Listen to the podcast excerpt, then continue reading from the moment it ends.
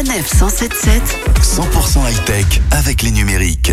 Bonjour Mathieu. Bonjour Kevin. Et on parle aujourd'hui pour commencer de Facebook et de sa crypto-monnaie, un projet euh, qui a du plomb dans l'aile. Rappelons d'abord qu'il s'agit d'une monnaie virtuelle imaginée par Facebook et par une trentaine d'autres partenaires avec laquelle l'association Libra eh ben, veut permettre aux gens de se détacher des institutions financières traditionnelles de nos banques euh, du quotidien.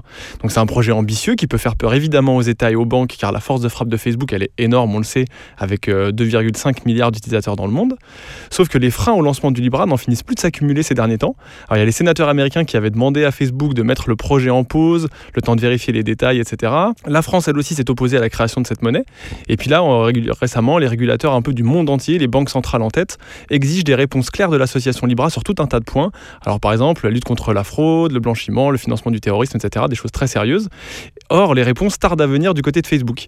Et même Tim Cook, le patron d'Apple, a pris position contre le Libra en estimant que la monnaie devait rester entre les mains des États. Et d'ailleurs, on sait hein, que Facebook a déjà perdu des partenaires. D'ailleurs, euh, le géant PayPal a également annoncé euh, quitter le navire. Ouais, c'est vrai que le Libra a vécu du coup une semaine très difficile. Alors d'abord, on avait appris que Mastercard et Visa, qui sont d'autres partenaires financiers du Libra, envisageaient de laisser tomber Facebook dans ce projet.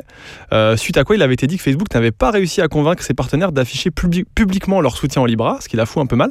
Et c'est pile à ce moment qu'on apprend que PayPal, l'un des partenaires effectivement les plus importants de cette future monnaie, a jeté l'éponge. Alors il faudra voir si d'autres entreprises associées au Libra ne suivront pas les traces de PayPal en quittant le projet. Alors ça, c'est ce qu'on verra dans les semaines qui viennent. En tout cas, si c'est le cas, si c'était le cas, ça pourrait devenir vite très compliqué pour Facebook.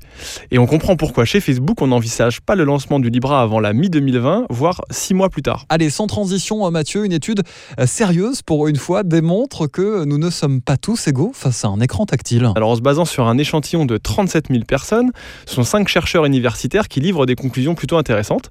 Le premier enseignement, c'est qu'en moyenne, plus on est jeune, plus on tape vite. Euh, la deuxième chose, c'est que la technique la plus efficace pour taper sur son clavier virtuel, c'est d'utiliser ses deux pouces.